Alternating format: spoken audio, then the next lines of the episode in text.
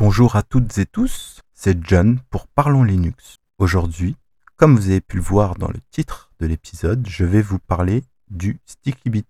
Pourquoi? Comment? Qu'est-ce que c'est? Le Sticky Bit Je vais d'abord répondre à la question qu'est-ce que c'est? Le Sticky Bit ou bit collant en français, c'est un droit spécial que l'on attribue généralement à des dossiers partagés.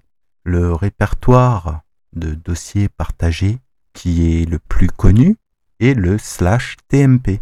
Celui-ci contient l'ensemble des fichiers temporaires sur les distributions Linux pour l'ensemble des utilisateurs, que ce soit des utilisateurs système, donc pour des processus, ou bien de réels utilisateurs, tels que l'utilisateur John par exemple. Vous vous rappelez de la commande ls Eh bien, nous allons pouvoir l'utiliser.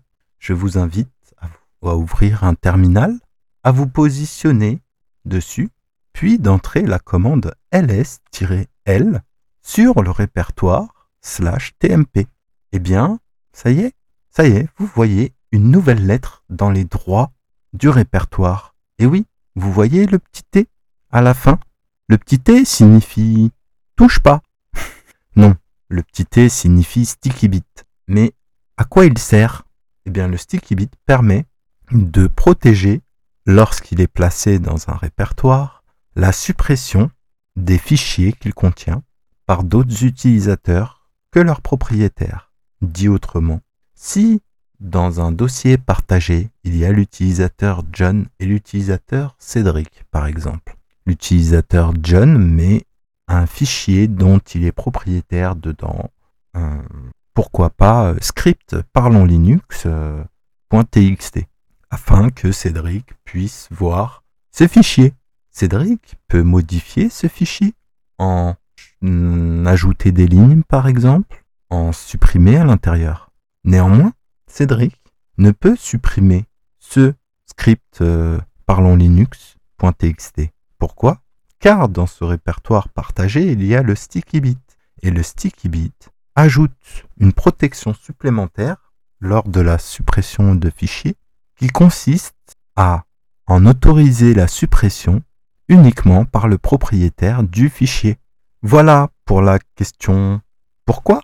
Maintenant, la question qui reste, c'est comment Comment place-t-on le sticky bit sur un répertoire? Eh bien, rien de plus simple. Il suffit d'utiliser la commande chmod plus t suivi de votre euh, nom de répertoire que vous voulez placer un sticky bit Et pour la suppression de ce sticky bit, rien de plus simple. chmod -t. Voilà. Maintenant, vous savez ce qu'est le sticky bit, à quoi il sert et comment l'utiliser. J'espère que cette courte introduction vous a plu. Si c'est le cas, n'hésitez pas à partager cet épisode à votre entourage si vous le voulez, mais aussi à venir nous rejoindre sur le serveur Discord Parlons Linux. Et oui, j'ai créé ce serveur afin de simplifier la coopération, la discussion entre les auditeurs ou auditrices et les animateurs ou animatrices. Vous pourrez trouver les liens des logiciels qui sont utilisés pour créer ce podcast, notamment la transcription audio, enfin la transcription en texte de cet audio, est disponible sur la plupart des lecteurs de podcasts, mais aussi de différents liens et pourquoi pas venir nous rejoindre pour enregistrer un épisode. Ce podcast se veut collaboratif. Donc si vous êtes intéressé pour créer un épisode, vous êtes les bienvenus. La seule exigence de ma part est la fourniture du fichier de transcription audio afin que même les personnes malentendantes puissent profiter des informations qui sont données.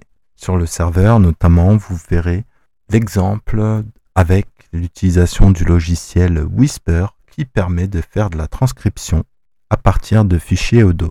C'est celui-ci d'ailleurs qui est utilisé pour Parlons Linux. Je vous souhaite une excellente journée. Je vous invite à partager, commenter, mais aussi de partager ce que vous aimez. À bientôt pour un prochain épisode de Parlons Linux.